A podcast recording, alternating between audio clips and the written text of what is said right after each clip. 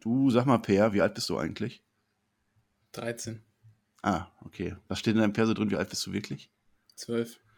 Verdammt. Kriegt man so ein Perso nicht eigentlich erst mit 4, 16? Hast du dich jetzt nicht gerade enttarnt, wenn du sagst, da steht drin 12? 16. Na.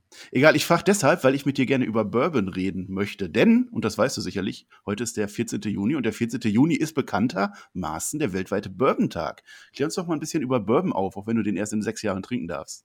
19. 12? Ja, du kannst den Bourbon-Tag jetzt hier nicht schlecht reden. Was ist denn das überhaupt für ein Team heute? Warum bin ich jetzt wieder hier? Warum ist Team NXT einfach zu faul für die Welt? Ist, ist halt Shaggy, ne? Also ich gönn's ihm. Ja, du bist ja immerhin wieder da. Ich habe ja jetzt die letzten beiden Male mit Shaggy alleine gemacht. Da hast du dich ja verweigert. Da warst du ja irgendwo im Schullandheim oder so. Ja, und jetzt sind wir hier ganz alleine. Du, Per und ich und kein anderer sonst. Bin ich jetzt eigentlich Mitglied im Team NXT, wenn ich immer dabei bin? Nein. Nein. Ha hallo? Hallo? Ah. Bin ich, bin ich hier richtig beim Indie-Catchen? Ah, Flöter. Ja, hier bist du richtig, Flöter. Cool. Hallo, ich bin nicht der Shaggy. Ich mache auch mit.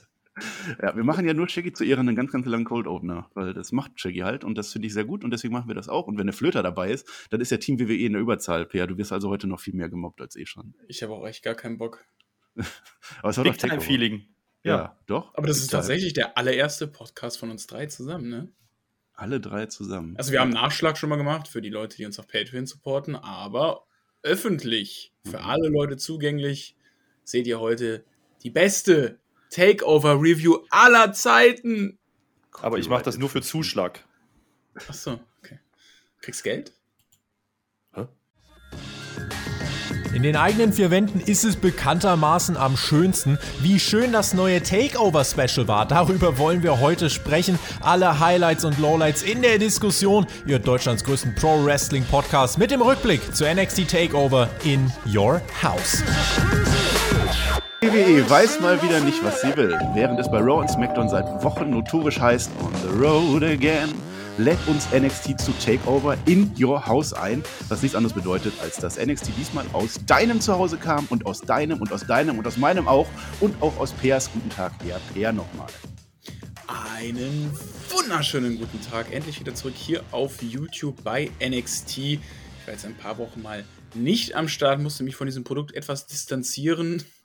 Ob es jetzt was Positives oder Negatives hat, weiß ich auch nicht. Aber ich bin äh, froh, hier mit frischem Wind heute wieder reinzukommen und ähm, über diese Takeover-Ausgabe zu sprechen. Wir wissen, von Takeover können wir immer gutes Wrestling erwarten. Ob wir das auch von dieser Show erwarten konnten und ob auch gutes Wrestling stattgefunden hat, das werden wir jetzt besprechen. Oh, schöner Teaser. Ja, mit frischem Wind sagst du, ist der Ventilator an bei dir, ist warm, ne? Ja, Zimmer unterm Dach. Sommer äh, kommt. 28 Grad, hör mal, so, Schwitze. Sag mal, Peer, möchtest du eigentlich jetzt schon was für unsere Hörerschaft singen? Nein. Nein, ja. Also, es stand mal wieder ein hübsches NXT Special Event an. Äh, Ich werde es in dieser Review mal bewusst nicht als Pay-Per-View bezeichnen, was ja eh zu Network-Zeiten gar nicht stimmt. Aber es war eben nicht dieses klassische Takeover, das sonst immer das Haus abreißt. Äh, Der Mann, der diesen Vergleich, glaube ich, versteht und auch insgesamt das Special Event zu meinem echten Pay-Per-View ist, der ist heute aus mir weiterhin nicht nachvollziehenden Gründen ebenfalls erschienen. Ich begrüße den Mann, mit dessen Anblick der Bourbon, der überhaupt erst erfunden wurde. Und er war damals live vor Ort. Ich begrüße den Herrn Flöter mit OE. Einen wunderschönen, was auch immer, endlich mal Indie-Catch, endlich mal fünf Sterne haben sie mir versprochen. Takeover ist, das ist immer gut, sagen sie. Und überhaupt, NXT ist ja sowieso die viel beste Brand, also das ist gar kein Deutsch, aber du weißt, was ich meine. Und überhaupt, Mann, bin ich heiß gewesen. Und in ihr Haus, da habe ich mich am meisten drauf gefreut, weil ich gehofft habe, dass Todd Pettingill wieder da ist. Und das war er auch. Und das war ein Yes. absolutes Highlight. Jetzt schon der MVP. Gibt es hier eine goldene Flöte, eine Matte, irgendwas? Eine goldene Shaggy kannst du ver verleihen. Holt Der, der, goldene, der goldene Shaggy geht an Todd Pettingill. Marcel, holt dieser Mann eigentlich auch mal Luft beim Reden? Selten, aber ja, weil sonst würde er ja sterben. Okay. Ich weiß nicht, ob du in der Schule, ob das schon dran war in der sechsten Klasse bei dir, aber ja, ähm, Ich kann die Uhr lesen. das ist gut. Ja, der Herr Flöter ist ein Gelegenheitsschauer, da werden wir gleich nochmal drauf eingehen. Aber wisst ihr eigentlich, welcher Tag heute ist? Flöter? Per? Montag. Nein. 14.06.. Heute ist nämlich der 14. Juni und damit ist Flag Day in den USA, ja, der Tag der Flagge. Per, wie geht eigentlich die Titelmusik vom Star Spangled Banner? Frage ich mich. Ja. Absolut keine Ahnung. ja Also ich würde Flagge ja mit Fahne übersetzen. Ich habe heute keine Fahne, ich habe aber frei. Das ist auch es ist schön. Bourbon Day, warum hast du denn da keine Fahne? Das ist ja, das passt ja gar nicht. Äh, Kein Bourbon vor vier, ist ein altes Sprichwort. Ja, gut. Ja, der Per hat mal wieder das Singen verweigert. Das notiere ich mir hier. Ich darf ja heute auch negativ Minuspunkte verteilen. Ne? Also das Per war ja, glaube ich, wieder Wer hat dem Mann hier eigentlich Rechte gegeben? Hallo, ja. wer hat dem Mann hier Rechte gegeben? Ja, ihr. Also in dem Moment, das ist Gelegenheitsrecht. In dem Moment, wo ihr mich ständig zur NXT holt, äh, bin ich halt Ach auch ständig so. da und dann darf ich auch Punkte verteilen. Du warst wieder even. Das war, glaube ich, 12 zu 12 beim Mac letztens. Jetzt hast du schon mal einen Minuspunkt, weil du nicht gesungen hast. Ich werde dich gleich nochmal darauf hinweisen. Mal gucken, ob ich muss mit der tust. Geschäftsleitung sprechen. Ja, ich bin mir fast sicher, dass wir heute noch singen werden. Aber soll ja unter anderem auch unter, äh, um Takeover in Your House gehen. Und damit legen wir einfach mal los. Die Ach Show, so. die Show begann wie die meisten Shows in der Pre-Show. Und dort sehen wir einerseits, wie so ziemlich jeder auf der Arbeit erscheint. Also es war jeder einmal im Auto, meistens im Auto unterwegs, kamen alle an. Und andererseits bekommen wir eine kreative TikTok-Werbung, diesmal mit Dexter Loomis und seinen Freunden. Die hat mir gut gefallen. Per, wir haben doch auch einen TikTok-Kanal, oder? Wir haben auch einen TikTok-Kanal, ja, das ja. ist richtig. Was gibt's denn da immer so? Da bringen wir tolle Memes, tolle Spots im vertikalen Format ähm, auf dem Kanal. Also schaut da gerne mal vorbei auf TikTok. Hat jetzt mittlerweile 21.400 Abonnenten, also geht oh. ordentlich steil. Unser größtes Meme ist knapp bei der 1 Million Grenze. Also cool. lohnt sich auf jeden Fall mal auf TikTok vorbeizuschauen. Ist ja für junge Leute wie mich so ab 12 halt die richtige Plattform, um mit seinen Freunden in Kontakt zu kommen. Deswegen bin ich natürlich auch für diesen Social Media Kanal zuständig. Ja, müssen Flöter und ich auch mal was machen. Ich meine, Flöter ist ja auch zwölf, also vor 100 Jahren war das. Ja, Flöter ist eher so die Facebook, die Plattform für ihn, weil da mhm. tümmeln sich ja die älteren Leute rum. Mhm. Ja. Ja. ja, die eigentliche Show, die startete dann mit der mir unbekannten Naomi Fox und einem mir unbekannten Lied. Und wir kamen den ersten von vielen Auftritten von eben Todd Pettingill, den der Flöter gerade schon erwähnt hat. Der Mann deiner Kindheit irgendwie. Ne? Klär doch mal unsere jungen Hörerinnen und Hörer, also im Alter von Peer, gerne mal auf über dieses generelle Konzept von In Your House und was das für dich bedeutet.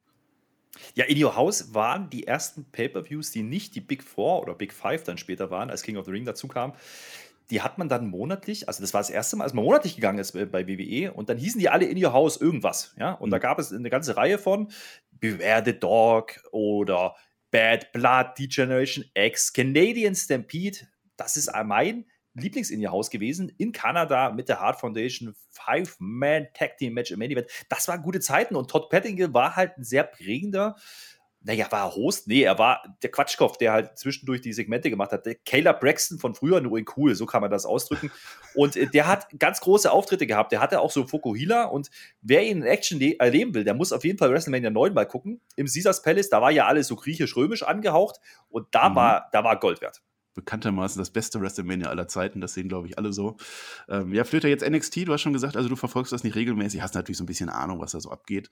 Ähm, aber du machst heute so den Part des ja, das, das mal eben so reinschauens, der, der Bock hat, so mhm. in ihr Haus zu gucken, aber so tief bist du nicht drin und für die Expertenmeinung haben wir dann den Peer heute dabei. Ne? So machen wir das. Naja, man kennt halt viele Gesichter von, äh, aus Indie-Tagen. Ja? Das ist ein Vorteil sicherlich und das macht natürlich auch den Reiz aus an NXT. Aber ich bin jetzt nicht derjenige, der jede Woche NXT schaut und schon gar nicht, äh, ja, die kompletten Shows anschaut. Das muss nicht sein. Takeovers nehme ich aber gerne mit.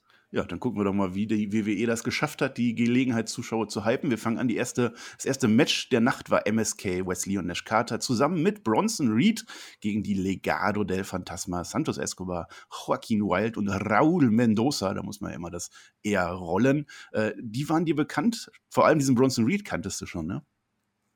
Ja, Bronson Reed, ich ich habe zwar kurz überlegen müssen, wie er jetzt bei NXT heißt, aber den kenne ich natürlich. Jonah Rock, ähm, ja, in den Indies unterwegs gewesen, auch in Deutschland zu sehen gewesen bei WXW. Und äh, da habe ich ihn live erlebt. Das ist ein ziemlicher Brocken, aber ein sehr beweglicher Brocken. Der hat mich wirklich erinnert an, ja, so Bam Bam Bigelow vielleicht, aber noch agiler. Also, das ist ein Typ, den mag ich und vor allen Dingen, wenn der explodiert, wenn der anfängt, äh, so flippy Moves zu machen, ja, und das ist bei dem was Positives, das ist schon sehr beeindruckend. Den mag ich sehr. Und ähm, ja, cooler Typ. Da freue ich mich drauf, wenn ich den sehe. Und der hat ja inzwischen Gold. Und darum ging es ja auch. Ne? Ging ja um alles. Es ging um alles. Es waren drei Gürtel auf dem Spiel. Die Tag Team Championships von MSK und Bronson Reed ist ja unser North American Champion. Und da haben sie sich bei äh, NXT vor einigen Tagen kurzzeitig überlegt, machen wir doch mal ein Title Match draus. Das heißt, es kann passieren, dass zum Beispiel Nash Carter gepinnt wird und dass dann Santos Escobar auf einmal North American Champion ist. Wir bekamen in der Pre-Show jeweils ein Interview mit den beiden Gruppierungen. Das fand ich ganz gut, dass man da nochmal die Geschichte was erzählt. War intensiv. Jetzt in dem Match, es ging zuerst los, die Flippy-Leute kamen raus, die die beiden Tech-Teams. Und es wurde halt aufgebaut, dass Escobar halt gerne gegen oder, oder Reed vor allem auf Escobar treffen will. Escobar war der Heel, der äh, hat's geteased, hat sich dann aber wieder ausgetaggt, bevor es dann dazu kam, äh, kommen konnte. Und dann wurde dann schnell klar, Per, dass dieses Match eine ein Showcase-Match für Bronson Reed wird, der dann schwer, also buchstäblich schwer agiert hat und die Power-Moves ausgepackt hat.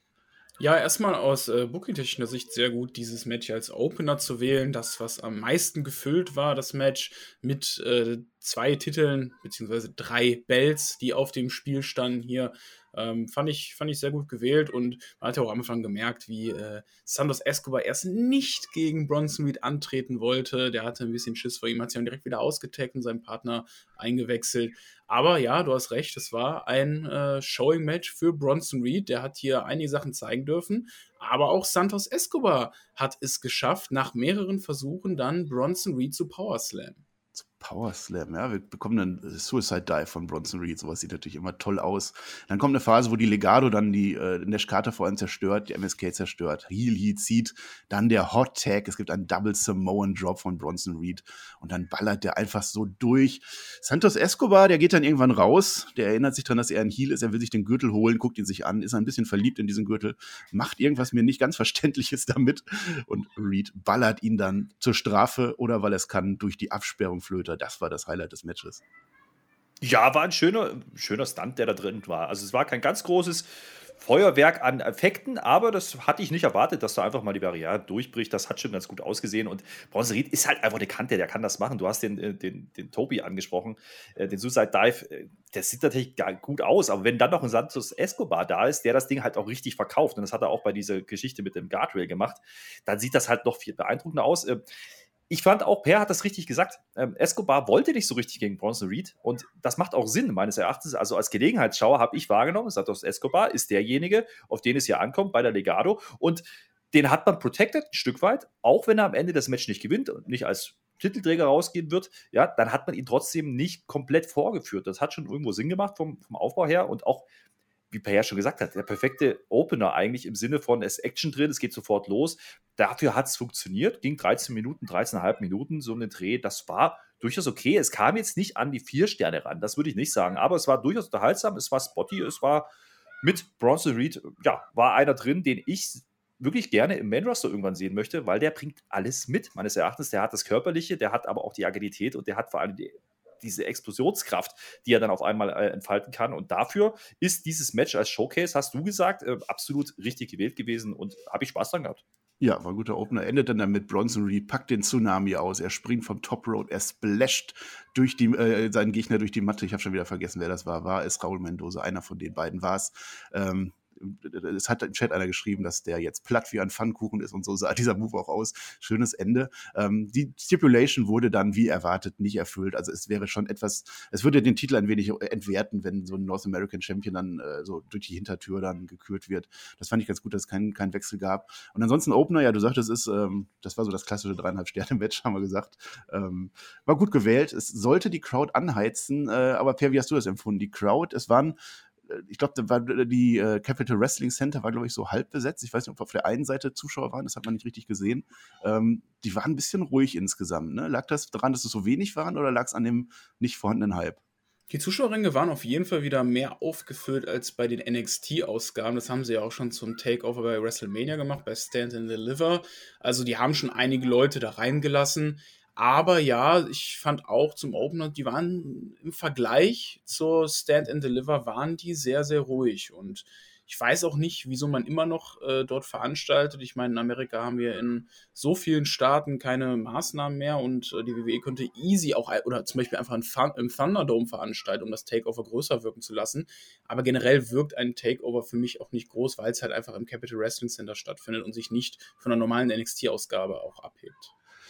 Jo, dann haben wir nach diesem guten Opener wohl fanden dieses zweite Match auf der Card, was wer Flöter zu seinem Gimmick gemacht hat, weil er das immer das Stinker-Match nennt oder das, was man verstecken möchte, so ein bisschen. und ich glaube, dieses Match hat auch uns am wenigsten gehypt, obwohl ich froh war, dass sowas auch mal auf die Card schafft. Das war Zaya Lee gegen Mercedes Martinez. Auch da wird das eher wieder gerollt. Ähm, diese Storyline packt mich, finde ich gut. Ähm, hat der Pair ja vor allem äh, über die Shows immer so weiter gesehen, wie sich das entwickelt hat. Ich fand es auch ganz gut, dass das dadurch aufgebaut wurde, dass Zaya Lee und Mercedes Martinez schon äh, in der Mae Young Classics ihr Match hatten, was dann so der Auslöser war, überhaupt dieses Match zu machen. Ähm, wie siehst du das, diese Tian Shah-Geschichte? Wurde das für dich gut aufgebaut? Hatte das jetzt einen Platz verdient auf dieser Takeover-Card oder wäre das lieber was gewesen, was man dann bei NXT später macht?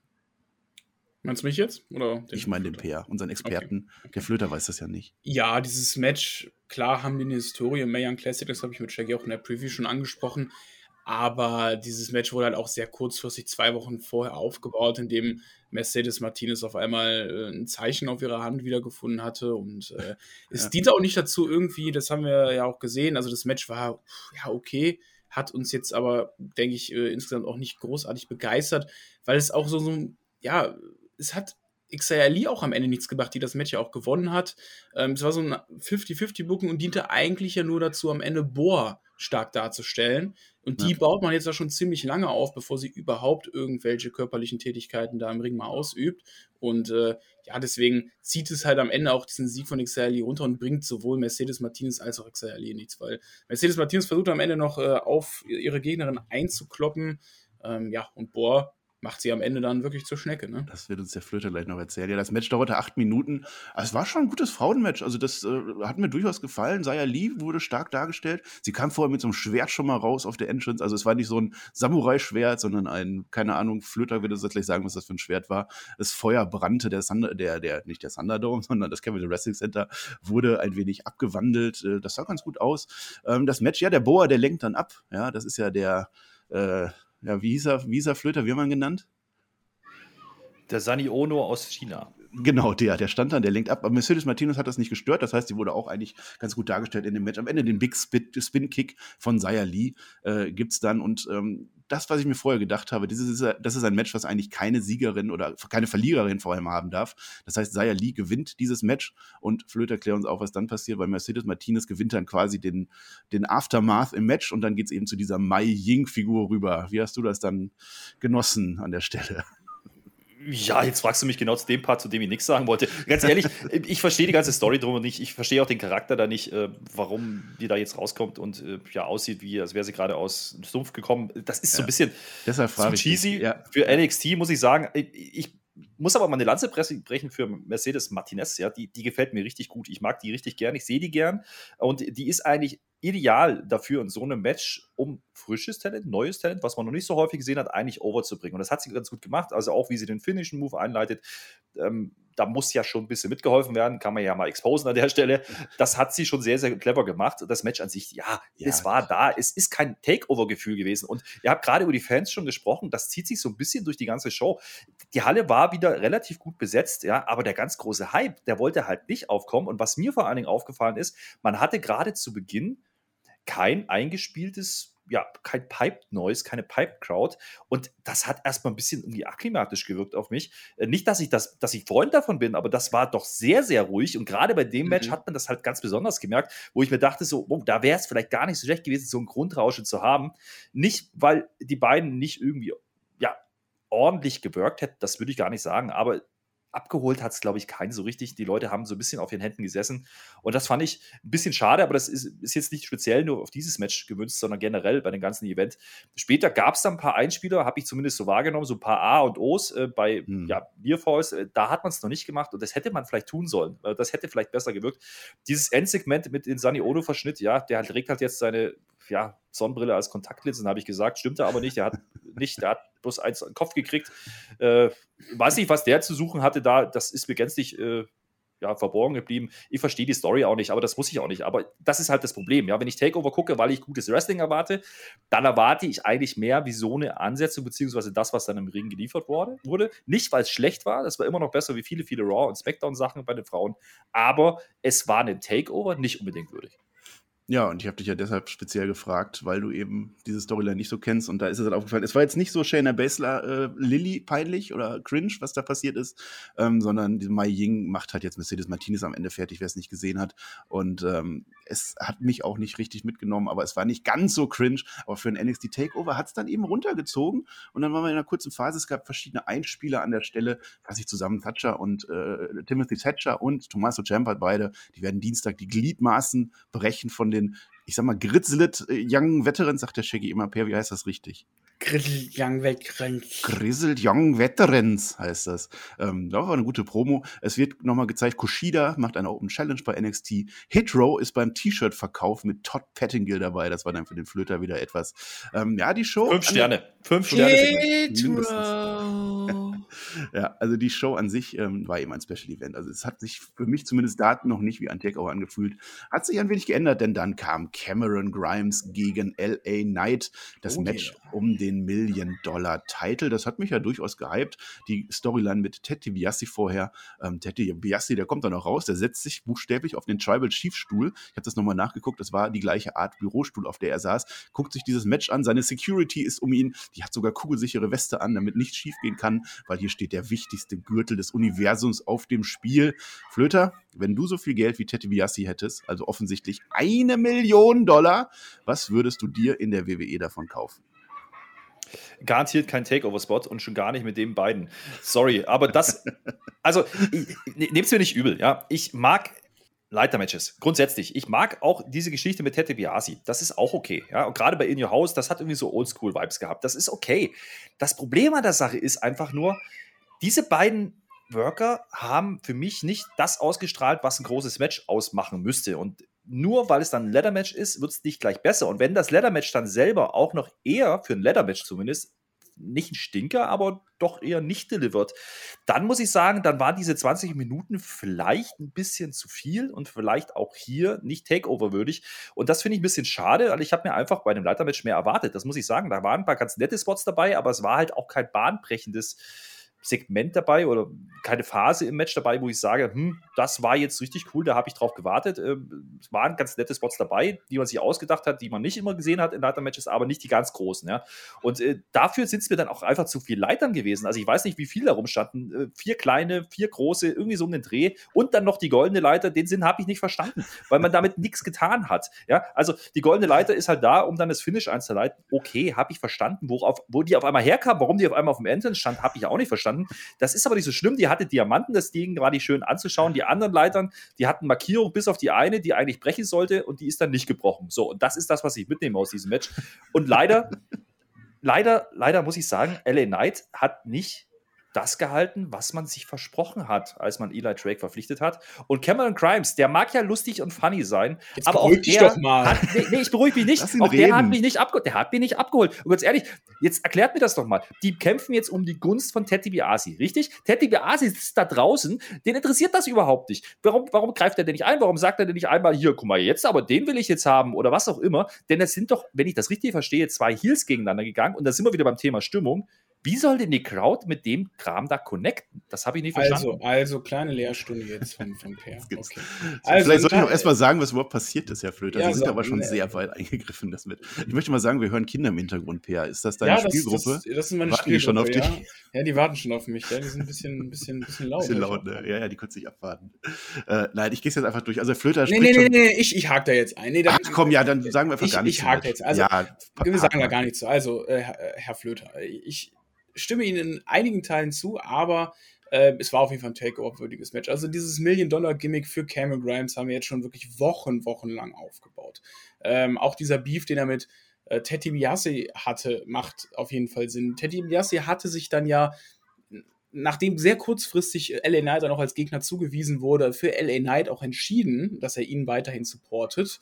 Und deswegen kämpfen die beiden dann jetzt um die Gunst von Teddy DiBiase, weil Cameron Grimes will halt wieder Teddy DiBiase an seiner Seite haben. Und man hat jetzt halt auch, klar, Cameron Grimes war lange Heel, aber wenn wir Zuschauer in der Halle hätten, also wirklich viele in der Halle hätten, du hast auch, das war das einzige Mal an diesem Abend, wo du einen kleinen Pop gehört hast beim Entrance von Cameron Grimes, der übrigens großartig ist, genauso wie LA Knights Music, äh, LA Knights Entrance mit GTA San Andreas Vibes, Style. Also der Cameron Grimes, der wurde durch die Story so beliebt bei den Fans gemacht, dass der mittlerweile eher zum Face vielleicht auch turnt. Also das, das, das wird auch die. Richtung sein. Das hat man auch Aber Per, aber Per, ich kann mich an dieses To the Moon erinnern, ja, was da To kommt. the moon. Der einzige, den ich gehört habe, der da mitgemacht hat, war Marcel, der mir im Ohr saß, weil wir auf Discord miteinander geredet haben. Also to the moon. Akzeptanz beim Publikum verstehe ich dann ein bisschen anders. Die Crowd war bei einer NXT-Ausgabe bei Cameron Grimes schon mal deutlich lauter. Ich glaube, vor zwei oder drei Wochen, das letzte Mal, wo ich bei NXT war, äh, da war die Crowd deutlich lauter, auch beim Entrance von ihm. Das lag vielleicht auch wirklich einfach heute an der Crowd, dass die äh, nicht so Bock hatte auf das Takeover, aber hätten wir eine volle Halle, der wäre over, der Typ, der wäre fucking auch. over. Ja. Und ähm, das wäre ein großes Match auch gewesen. Also 20 Minuten war mir auch zu lang für dieses Match. Ähm, aber was ich auch ganz sinnvoll fand, dass der Million-Dollar-Gürtel nicht einfach nur oben dran hing, sondern in einem Koffer gesichert war. Das zeigt nochmal, dass er ja wirklich sehr viel wert äh, zu sein scheint. Ja, ne? mit, mit, mit roten, roten Samt äh, bekleidet, ja.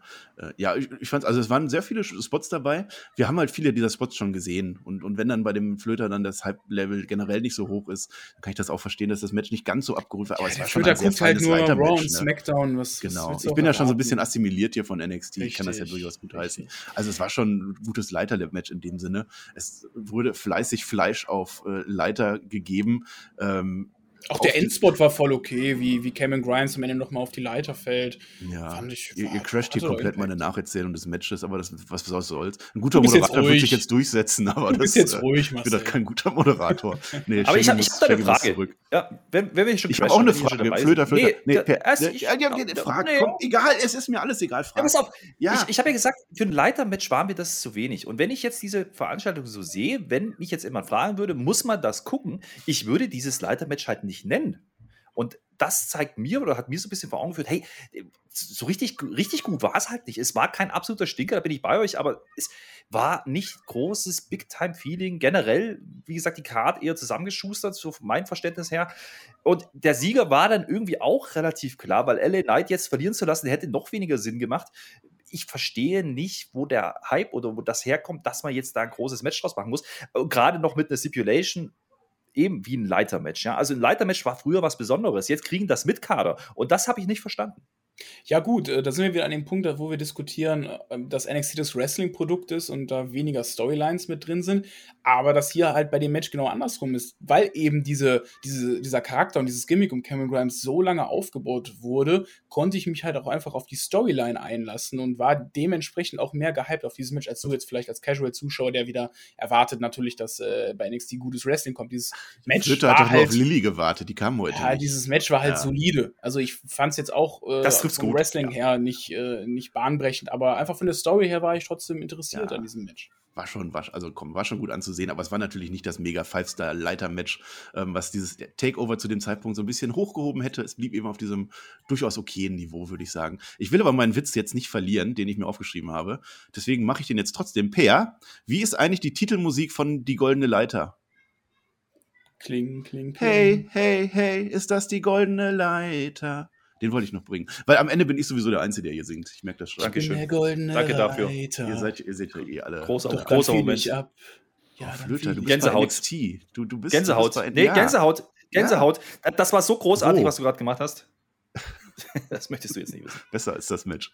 Raquel Gonzalez hat ihren Titel verteidigt gegen Amber to the Moon.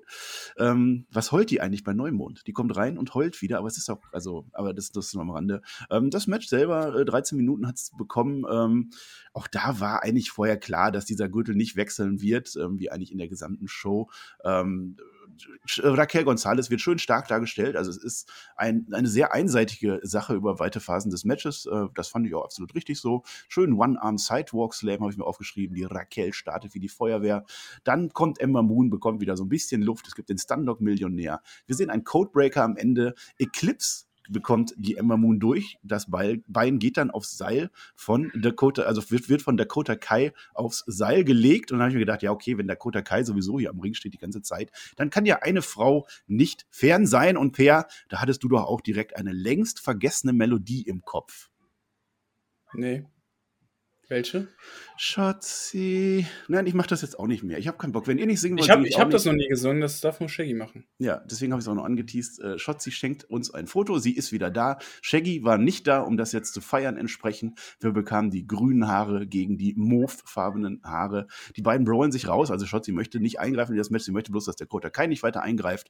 Wir bekommen die Entrance Stage, die das erste Mal involviert wird. Denn eine Blume geht kaputt. Natürlich geht eine Blume kaputt. Das ist Wrestling-Regel Nummer eins. Wir bekommen einen schönen Tornado DDT auf die Ramp geboten von Ember Moon. Am Ende Snake Eyes von Raquel Gonzalez. Die One-Armed Powerbomb geht durch und wir bekommen eine Titelverteidigung, Herr Flöter. Und hat sie das denn wenigstens jetzt begeistert?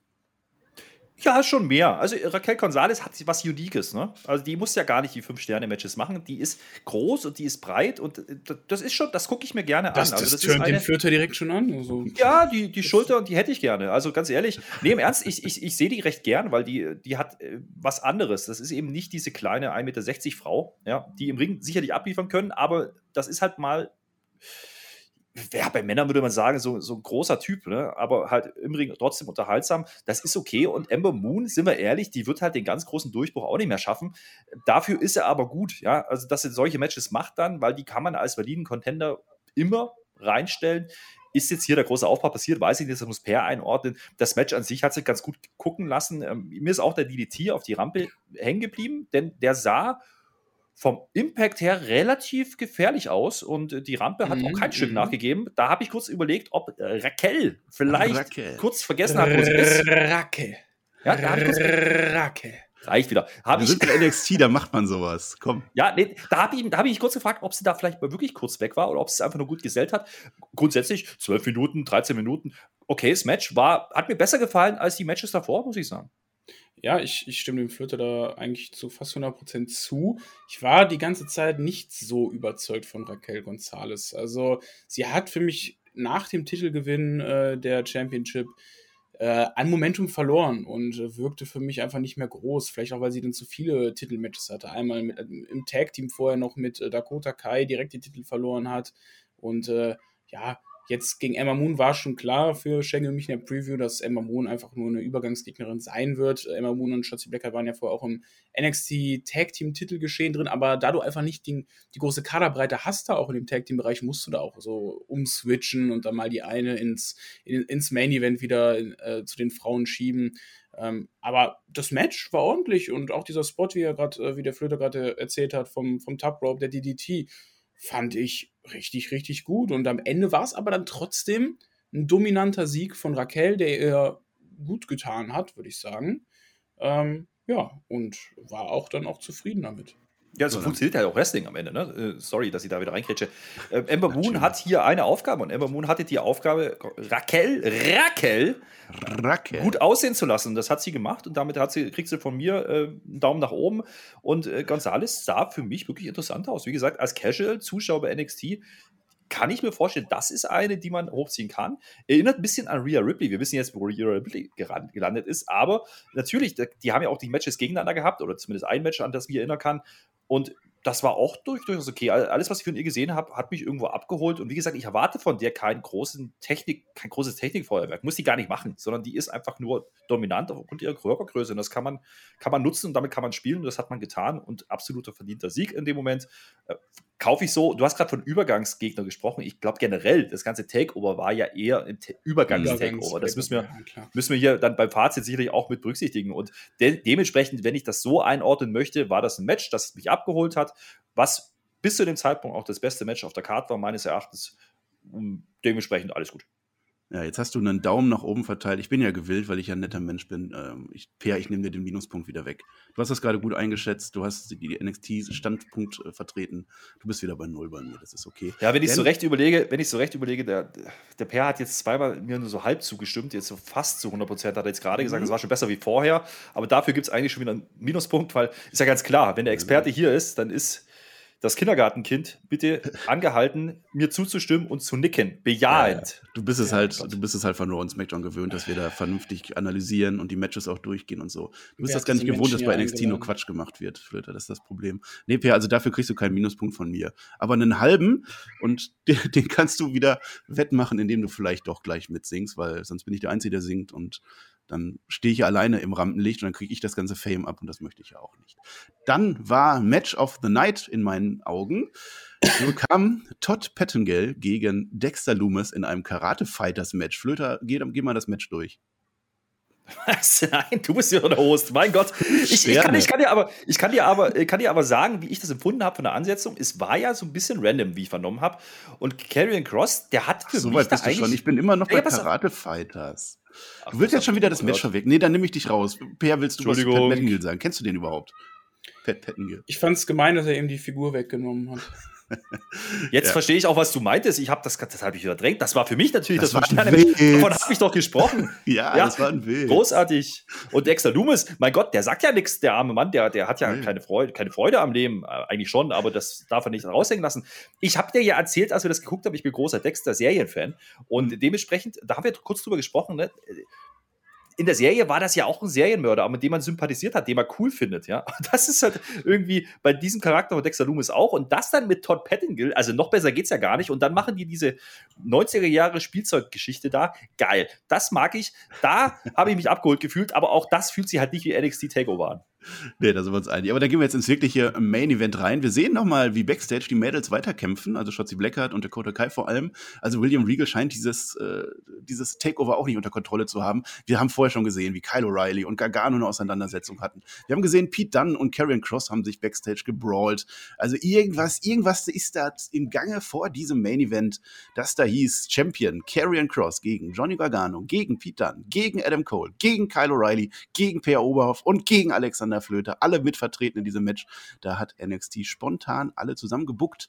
Äh, interessant, äh, dass sich am Anfang nicht alle gegen Adam Cole verbunden haben. Also ich hätte ja gedacht, das Match startet einfach, dass Adam Cole vermöbelt wird, weil das war ja die Story, dass er sich da in diese Auseinandersetzung mit reingebuckt hat, mehr oder weniger. Stattdessen hatten wir längere Phasen, wo jeder nacheinander gegen Karrion Cross aktiv war. Und ich glaube, ähm, Per, dieses Match war von Anfang an als Showcase-Match für Karrion Cross aufge, äh, auf, äh, aufgesetzt.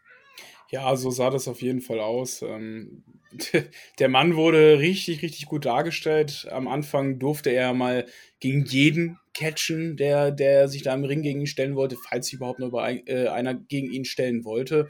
Ähm, ja, das hat, hat immer sein Standing unterstrichen, was er gerade bei NXT hat, dass man mit ihm viel vorhat und ihn auch als richtig, richtig starken Champion darstellt. Und ja, also dieses Five-Way-Match, das habe ich ja schon in der Preview gesagt, ähm, das ist so, so, ein, so ein typisches Match, was du auf die Card bringst, wenn du keinen Bock hast, irgendwie großartig eine Story zu schreiben. Dann bringst du einfach so einen Smasher, Basher, katastrophalen Chaos, Main Event und der war auch gut, also der hat mir auch Spaß gemacht, weil einfach viel gezeigt wurde. Ähm, aber ja, das, das kann man so zu Kevin Cross sagen. Also also so der Übergangs-Takeover, das werden wir im Fazit dann gleich nochmal sehen. Wir haben, wir haben, lass mich ganz kurz noch sagen, wir haben ja viel, äh, viele von Kevin Cross gesehen. Ähm, aber ich fand, was wir wenig gesehen haben, war, dass äh, irgendwie das In Your House äh, die In Your House Stage benutzt wurde. Klar, hier haben wir es einmal gesehen, dass Kevin Cross durch das Haus, durch die Tür geflogen ist. Ne? Ding Dong Hello hat die dann, dann auf Twitter geschrieben. Aber so generell hat, es, äh, hat die Stage ja nicht richtig viel Verwendung gefunden. Ja, die Stage war ein bisschen anders als letztes Jahr. Die wurde nicht so sehr involviert. Aber dadurch, durch, diesen Spot durch die Tür war das schon noch okay. Jetzt Carrion Crossen und Scarlett Bordeaux Pair. Ähm, bei denen heißt es ja Fall and Pray, weißt du ja. Da könnte man ja fast sagen, dass diese Gruppierung The Prey heißen sollte. Pair, sag doch mal, ich erinnere dich daran, du musst noch einen halben Minuspunkt gut machen, so unter uns. Wie geht eigentlich die Titelmusik von The Prey? Die von The Prey kenne ich nicht, Marcel. Du musst mir ja auch deutlichere Sachen sagen. Cross is a mystery. Sing mit. Everyone must fall and pray. I hear you call his name and it feels like TikTok. Nein, nein, nein, nein, nein, nein, nein, nein. When you call his name, it's like a nein. little pray. Ach komm schon, Marcel, das, das. Ist doch, das, ist doch, das ist doch jetzt Force Black. ja, aber Grado ist da nicht dabei. Das stimmt doch nicht. Da kannst du doch nicht die Musik jetzt singen. Und Madonna ist natürlich geil, 80er, 90er, ja, geil, ja. Unterstreicht das auch wieder. Aber Gott sei Dank, Credo kam nicht. Für alle, die das jetzt gedacht haben, es wurde Nein. doch ganz okay ohne Credo. Sag was zu dem Match. Ich sag was zu dem Match. Ich habe ja schon angesetzt. Wir haben gerade Kieran Cross schon beleuchtet, also Per hat das getan und ich möchte Ihnen hier auch mal zustimmen. Ich habe so ein bisschen das Gefühl gehabt, der war so ein bisschen aklimatisch da drin in diesem Match. Ne? Alle vier anderen, die waren halt für die Action zuständig. Kieran Cross suplext halt. So, das habe ich mitgenommen. Natürlich wird er dominant dargestellt, ist auch richtig so. Der ist der Champion. Ähm, der ist derjenige, der jetzt wahrscheinlich bis zum SummerSlam Takeover einfach dominant da sein muss und dann ein großes Match kriegt, wo er vielleicht verliert und dann vielleicht den Abcall bekommt. Das ist zumindest so, dass ich es mir zurecht biege. Und mhm. äh, alle anderen haben halt eigentlich das Match getragen. Und Cross kriegt halt immer wieder diese, diese ja, Szenen dazwischen. Das ist okay, das hat man gut gemacht. Aber wie gesagt, Karen Cross hat für mich nicht reingepasst. Und ich hätte ihn ehrlich gesagt auch nicht unbedingt gebraucht in dem Match. Ich hätte mir ein Vorway zwischen den anderen vielleicht sogar lieber angeschaut, aber das hat halt nicht funktioniert, weil der hat halt dummerweise das Gold. So, dementsprechend unterhaltsames Match, war für mich das Match of the Night, du hast es schon gesagt, absolut.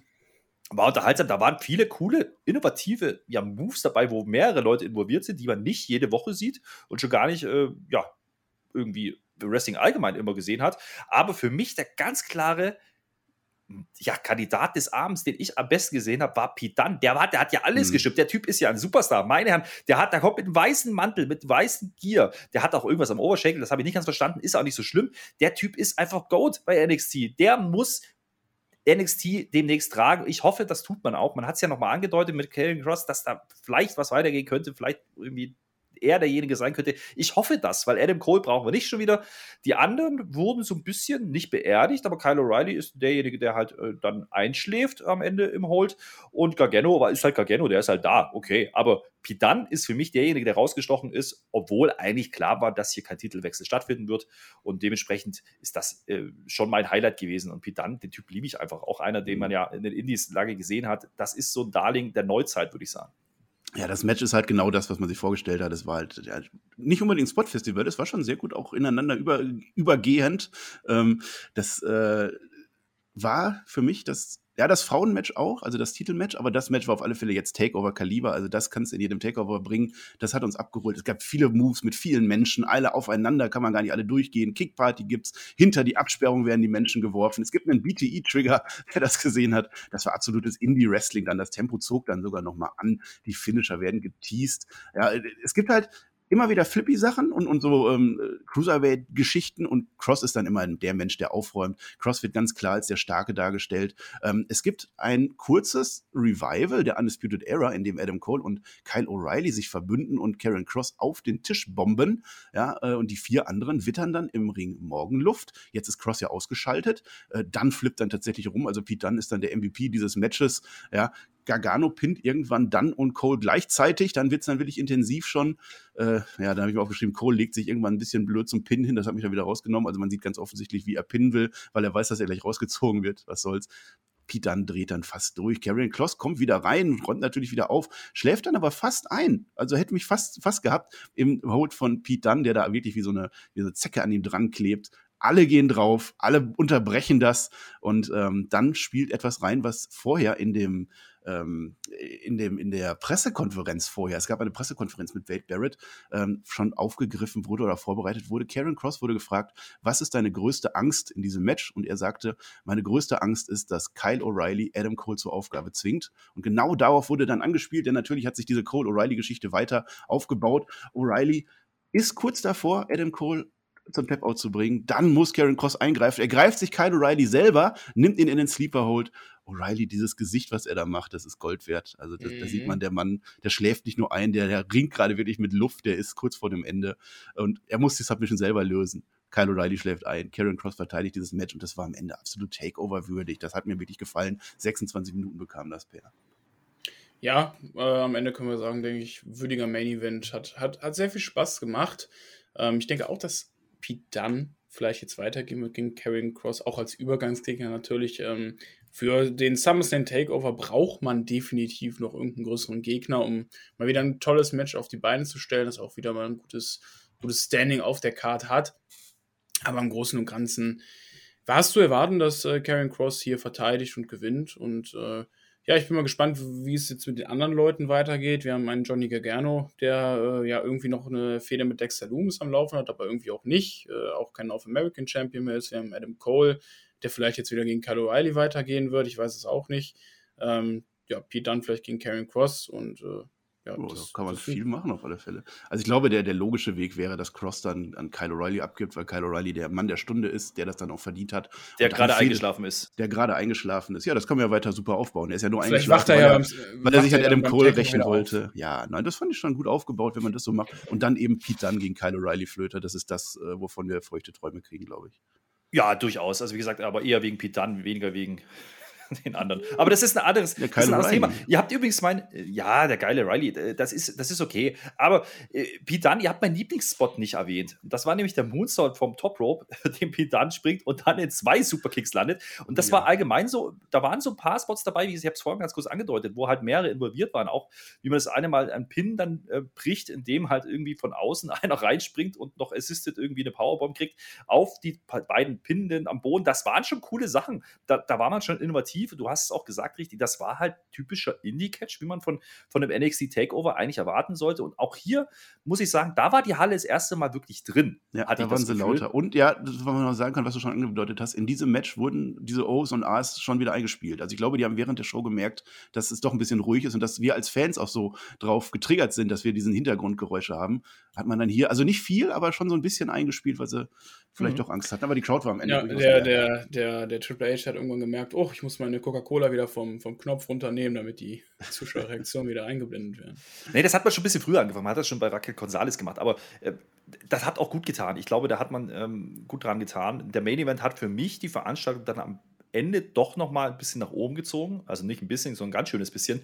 Ähm, weil, wie gesagt, bis dahin habe ich jetzt immer gesagt, es war okay, es war okay, es war jetzt nicht meins, hm, okay. Aber dieser Main Event, das war das, was ich eigentlich erwarte, wenn ich ein Takeover schaue, wenn ich NXT schaue, als Casual-Fan. Ja, das hat mhm. dann auch geliefert. Da ist mir die Story auch egal, ob das jetzt hinkonstruiert ist, ist mir doch wurscht. Auch dass Karrion Cross jetzt hier verteidigt, ist mir da relativ egal.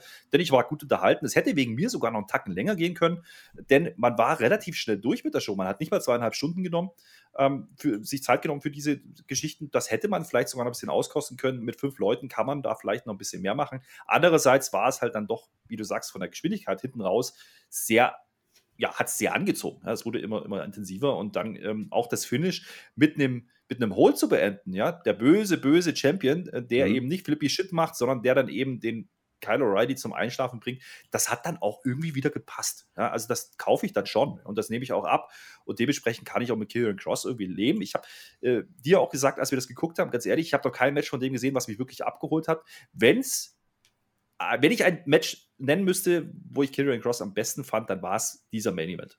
Ja, dann hat er ja sein Ziel erfüllt. Ich glaube, für was anderes war der dann auch nicht da. Es hat uns begeistert. Jetzt wären wir eigentlich beim Fazit. Können wir aber nicht, weil die Show noch gar nicht zu Ende war. Wir sehen, wie William Regal das Capital Wrestling Center verlässt. Er muss an die frische Luft und er sieht für mich so ein bisschen aus, als hätte er gerade drei Stunden Monday Night Raw mit Lilly gesehen. Der ist völlig von der Rolle. Regal gibt auf. Also er sagt, es gab noch nie so viel Chaos bei NXT. Es ist Zeit für eine Veränderung. Ja, das ist eine große Storyline jetzt, ne? Das ist aber auch kompletter Schwachsinn, also als ob es jetzt die Ausgabe irgendwie großes Chaos war oder so, nur weil er sich mal zwei, zwei Leute Backstage geprügelt haben, was ungefähr jede zweite ja, Woche. Ja, das habe ich auch ja, Nein, das kann man so nicht sagen. Die Wochen vor allem, aber in dieser Show also, kam es halt nicht so rüber, vor allem im Main das war, das waren da nicht bloß zwei Leute, auch Schotzi und äh, Dakota Kai, da musste auch dazwischen gehen. Das war aber hat gebrannt, der Backstage-Bereich. das hat man dann aber so ganz nebenbei eingeblendet. Kommunikation auf der Metaebene bis zum Ende ja, Meta-Ebene habe ich durchaus erlebt und habe ich gesehen, habe ich wahrgenommen. ich finde ich find ja auch äh, diesen Abgesang auf William Regal, den du gerade gemacht hast, vielleicht gar nicht so passend, denn er hat ja nur gesagt, dass es Zeit für Veränderung ist. Er hat nicht davon gesprochen, dass er jetzt gehen will. Ja, ja man kann das rein interpretieren. Aber der macht jetzt bei NXT eine große Ankündigung, haben sie ja schon auf Twitter bekannt gegeben. Nämlich Vince McMahon übernimmt bei NXT das Zepter. Yes. Und das Internet wird brennen. NXT wird die gehassteste Brand überhaupt. Da freue ich mich drauf. Endlich wieder WWE-Booking auch bei NXT. Geil, das will ich haben. Nee, im Ernst, ich weiß nicht, William Regal, ja, ey, also es gab ja dann auch noch diese Pressekonferenz danach, da wurde ja dann auch gesagt, naja, der macht das so lange, solange er denn will. Also man greift das schon auf, storyline-technisch. Klar, es war aber ein schöner Cliffhanger, ja. Habe ich mich schon gefragt, oh, was Aber man muss ja schon mal festhalten, hier, ne, William Regal, wirklich der längste General Manager ever, oder? Ever, aller Zeiten. Also wirklich ever.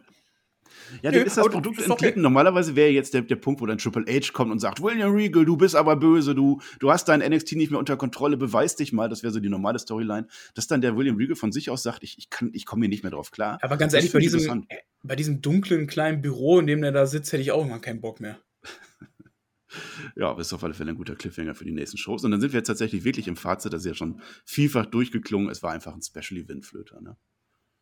Ja, es hatte kein Pay-Per-View und schon gar nicht Takeover-Charakter für mich. Ähm, war eine coole Show, äh, aber wenn die Show deswegen okay ist, weil man sie gut und schnell weggucken kann, ja, also nicht mal zweieinhalb Stunden, habe ich schon gesagt, dann stelle ich mir die Frage, ob das nicht wirklich einfach nur ein TV-Special hätte sein sollen. Ja, ähm, dann hätte ich das gekauft. Ähm, irgendwie so eine Wochenausgabe, zwei Stunden und zack.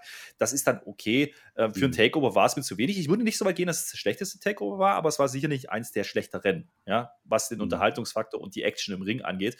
Und äh, dennoch, es war eine solide und eine gute Wrestling-Show. Ja, also das war dann okay. Die ganz große, ganz große Offenbarung war nicht dabei, das ganz große Fünf-Sterne-Match haben wir nicht gesehen. Ähm, kann man vielleicht aber auch nicht jedes Mal bringen. Also Takeover hat ja auch die Latte, die Messlatte sehr, sehr hoch liegen, ja, was die Qualität angeht. Und wenn man sich da unter, drunter eingruppiert, heißt das nicht grundsätzlich, dass eine Show schlecht war, sondern dass er einfach nicht ganz so gut war wie andere im Vorraum. Äh, mhm. Generell war ich ein bisschen enttäuscht und das ist eher der Punkt, der bei mir hängen bleibt wie gesagt, von der Stimmung und der Reaktion der Fans. Und da habe ich mich gefragt, an was liegt das denn? Also alle haben jetzt immer gesagt, oh, wenn die Fans wieder da sind, gut, das war jetzt eine kleine Halle, ja, aber wenn die wieder da sind, dann haben wir wieder endlich äh, Big-Time-Feeling, dann wirkt das alles ganz anders. Das habe ich nicht gesehen und das fand ich schade, weil äh, da habe ich mich eigentlich drauf gefreut und gerade Takeover wäre ja prädestiniert gewesen, wenn da Leute dann einfach nuts gehen, weil die Matches gut sind, äh, da ist die Story dann auch egal. Das ist leider nicht passiert. Jetzt kann man reinterpretieren, okay, entweder waren die Leute einfach nicht abgeholt von der, von der Card. Oder aber der Hype um NXT oder Wrestling allgemein ist halt einfach wirklich nicht mehr so groß, wie er vor Corona halt war. Und äh, das nehme ich mit so ein bisschen als negativen Beigeschmack. Ja, Per, bevor du dein Fazit machst, ich weise dich darauf hin, du bist noch einen halben Minuspunkt äh, hinten. Schalala, la la la la la, schalala, la la la la la, schalala, la la la la la, that's the way, the way, the way. Was war das jetzt für ein Lied? Entrance-Theme vom Undertaker. Okay. Wie fandest du denn die Takeover-Ausgabe? Ich kann eigentlich dem Flöter nur beistimmen. Es war eher so eine Special NXT-Ausgabe für mich. So wie sie auch am Ende angekündigt wurde. Great American Bash, ne? Haben wir in irgendwie, ich glaube, drei Wochen, zwei Wochen äh, Special NXT-Ausgabe. So wirkt auch dieser Pay-Per-View für mich. Ähm, mhm. Also NXT Takeover ist nie schlecht. Also es kann gar nicht schlecht sein. Allein weil das Wrestling eigentlich immer abliefert. Und ähm, ich kann mir es immer noch besser angucken als das, was bei WWE aktuell äh, abgeht. Ausgrenzt, ausgegrenzt natürlich hier die Roman Reigns Storyline, die finde ich natürlich großartig. Aber sonst äh, hast du nicht viel falsch gemacht, aber jetzt auch nicht super, super viel richtig, dass du sagst, jetzt hast du deine, deine Wege für die nächsten Wochen, ähm, wo du, was du erzählst. Also ja, war, war halt, war, war da, war schön anzuschauen und okay. Ja, dann stimmen wir ja alle ein. Da bin ich nämlich auch. Also es war eben nicht das Takeover nach dem SummerSlam oder vorm SummerSlam oder Takeover zu WrestleMania. Es war nicht die Megashow, aber es war zu jeder Zeit gut anzuschauen. Das Ding hat zwei Stunden, 20 Minuten gedauert. Das ging flott durch. Hat man gut weggeguckt. Es war kein Stinker, nichts dabei, wo man sich wirklich aufgeregt hat. Gutes Wrestling, gesundes Wrestling hat mir Spaß gemacht. Wir sind am Ende. Ähm, Herr Flöter. Also gesund ist Wrestling meistens nie, aber. nee. ähm, wir haben ja gerade den Per gehört. Also du bist auf alle Fälle wieder bei Null. Also das hat es jetzt gut gemacht. Herr Flöter, du hast das ja gerade auch gehört.